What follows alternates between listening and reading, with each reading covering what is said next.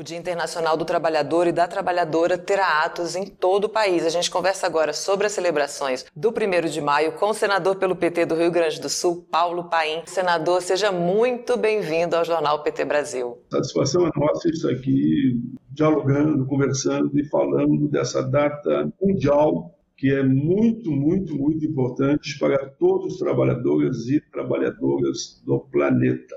É isso, é um dia internacional, né, senador? Depois de dois anos, a classe trabalhadora novamente pode se reunir em várias cidades para celebrar essa data. Eu queria que o senhor falasse da importância dessas mobilizações e dissesse também o que, que querem esses milhões de brasileiros e brasileiras da classe trabalhadora. Olha, vai ser um, um ato importantíssimo. É, depois de anos, nós vamos ter um ato realmente unitário, com todas as centrais participando, ali na Praça Charles Muller, no Pacaembu, em São Paulo, e também nas capitais, na mesma proporção pela democracia e na luta pelos direitos da classe trabalhadora, tão prejudicada nesse período, né? Com reforma da Previdência, com reforma trabalhista, esse tal de trabalho intermitente, vale o negociado e não vale o que está na lei, é como se a lei só não valesse para o trabalhador. Uma preocupação enorme, é, o governo, com essa política dele, desconheceu a gravidade da pandemia, mais de 660 mil pessoas morreram, vacina com demora, desemprego bate recorde, como aqui foi dito já, é, são, enfim, são mais de 20 milhões de pessoas desempregadas, subutilizadas ou desalentadas, que já perderam a esperança e nem sequer procuram mais emprego. A renda do trabalhador também despencou, por quê? Isso é consequência da irresponsabilidade do governo, que revogou a política de salário mínimo, que nós construímos com muito esforço nos governos Dilma e Lula, onde nós conseguimos fazer que a política é, fosse inflação mais PIB. Elevamos o salário mínimo para 350 dólares até naquele período. Hoje ele vale em torno de 200 dólares.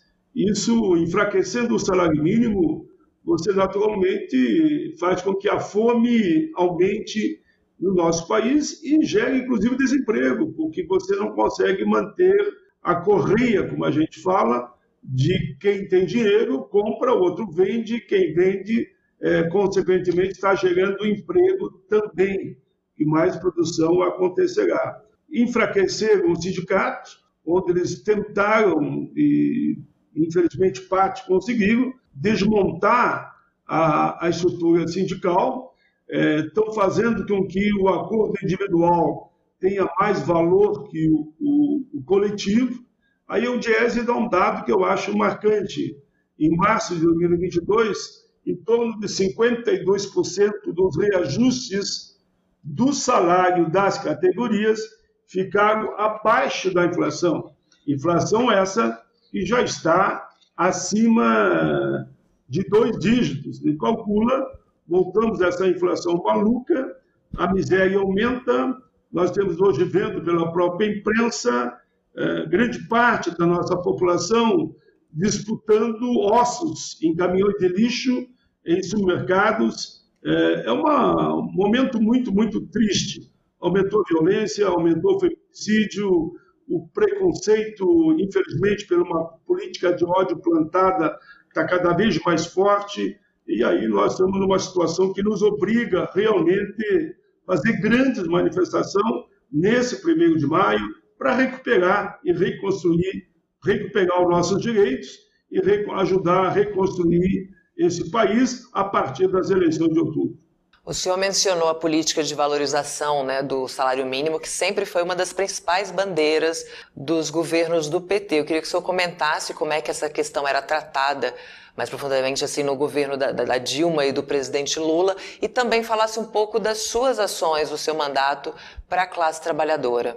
Olha, de fato, havia uma época aqui que nós éramos conhecidos como senador do salário mínimo. Só ser senador do salário mínimo não resolve nada se não tiver um governo que acompanhe, que não vete, que incentive e que trabalhe de forma, digamos, é, coletiva com o próprio Congresso Nacional.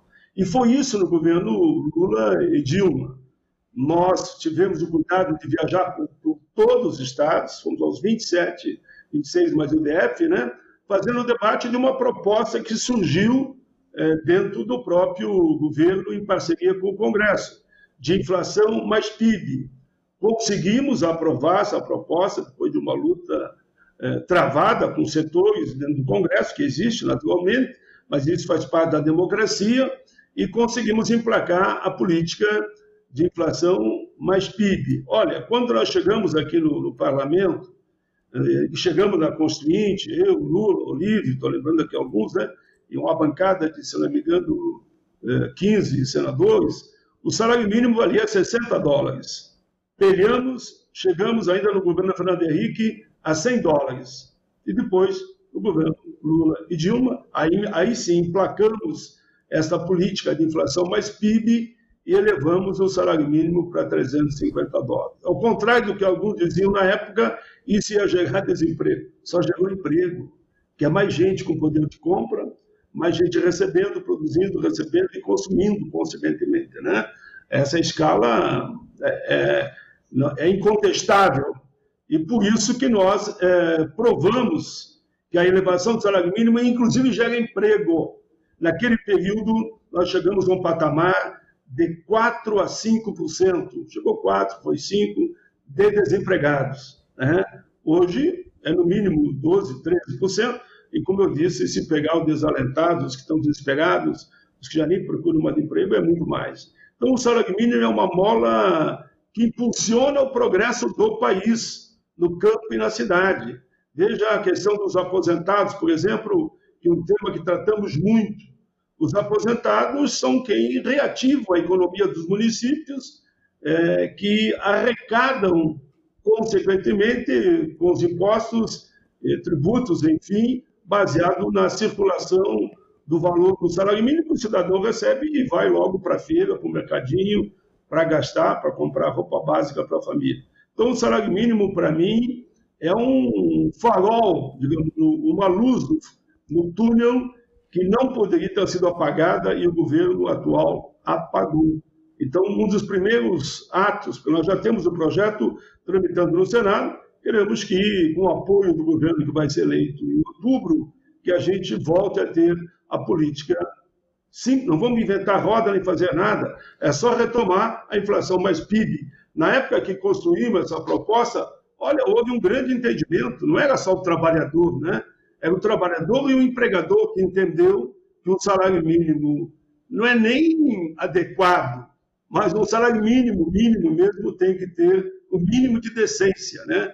E foi isso que nós estamos fazendo acontecer e que, infelizmente, o governo atual acabou com esta proposta, é, que é uma proposta humanista, né? que melhora a qualidade de vida de todo o nosso povo. Falar em melhora, melhorar a qualidade de vida, a gente tem hoje também é, sessão de análise de vetos presidenciais e tem uma em particular, que é de sua autoria, pode melhorar e muito a qualidade da vida das pessoas, não só no Brasil, como em outros lugares do mundo, que é a, a quebra de patentes. Eu queria que o senhor falasse um pouquinho desse projeto de lei e qual é a expectativa para análise desse veto hoje, senador. De fato, esse veto, que é o veto 48, é uma lei de nossa autoria, construída não pelo país, construído por setores da sociedade mais amplos, como os Médicos Sem Fronteiras e tantos outros que colaboraram né, para que esse projeto chegasse ao Congresso. O projeto é de minha autoria, o senador Nelson Trade foi o relator,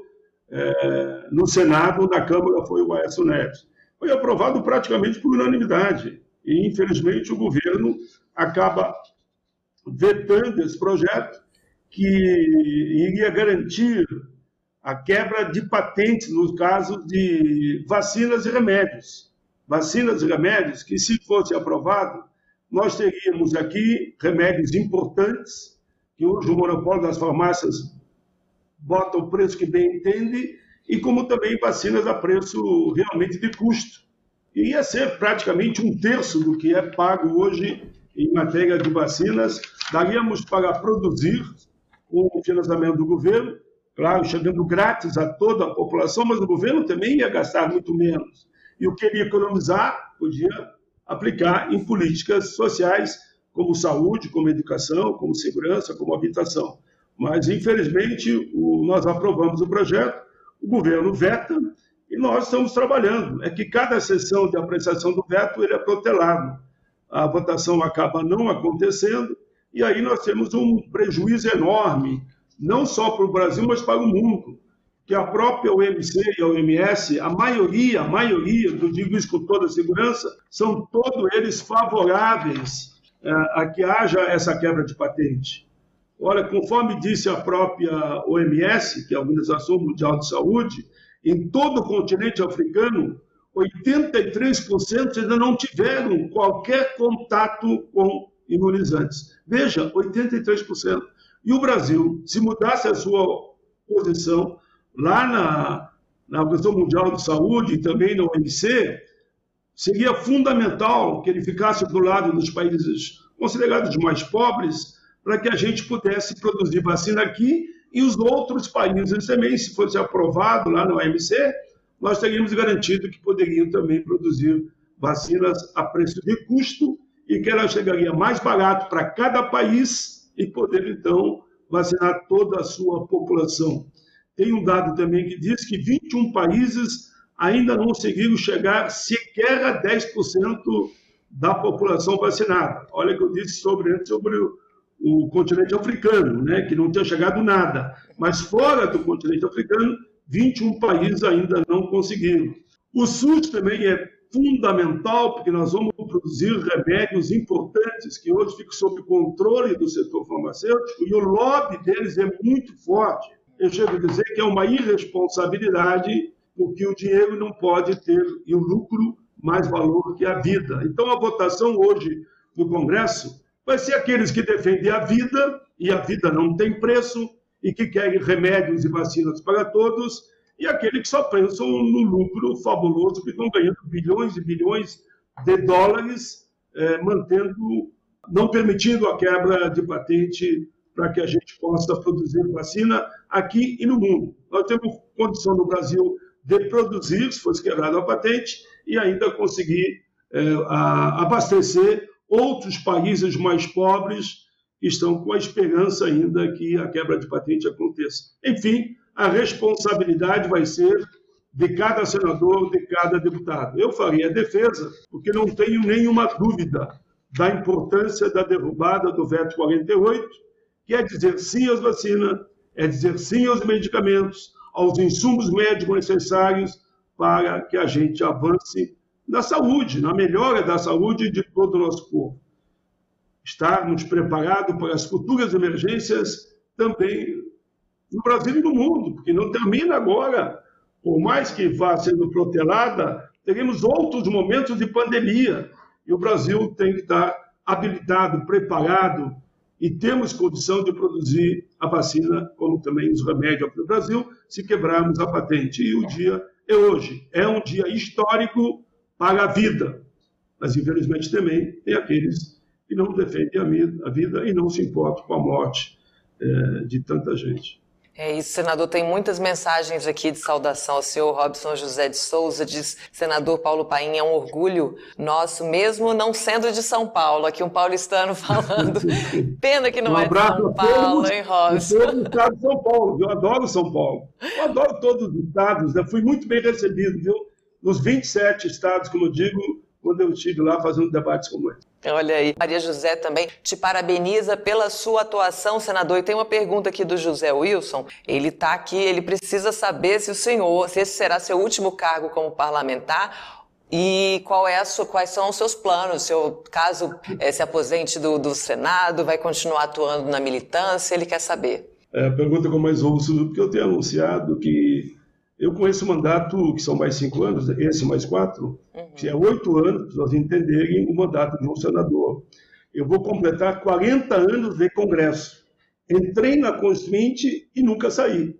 Não saí para nenhum outro cargo. Fiquei aqui quatro mandatos de federal e três de senador. É, e claro que eu não vou abandonar nunca a luta. Né?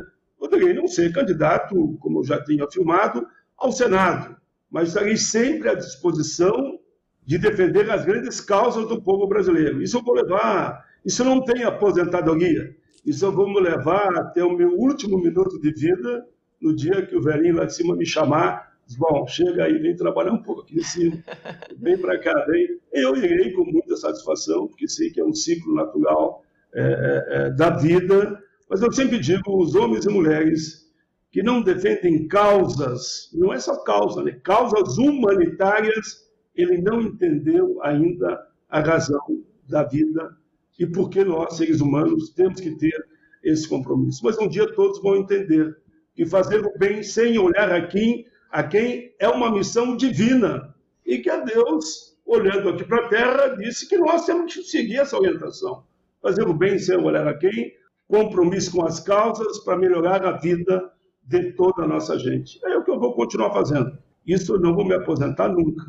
Muito bem, senador Paulo Paim, muito obrigada pela sua participação aqui no Jornal PT Brasil desta quinta-feira. Desejo um ótimo dia, um ótimo trabalho e muito sucesso aí na sessão da análise de vetos presidenciais no Congresso. Eu que agradeço essa oportunidade que vocês me deram mais uma vez, me trazer um pouquinho por causa da correria, e eu vou ter agora a sessão de vetos e já vou para a tribuna, manda para defender também o lúpus, né, que é uma outra doença grave, projeto de nossa autoria, e que infelizmente foi vetado e que traz benefício aí na questão do lúpus, quem está ouvindo sabe muito bem, para em torno de 6 milhões de pessoas. Mas eles falam um pouco do trabalho, não deu, né? Mas são mais de mil projetos que eu apresentei durante esse período.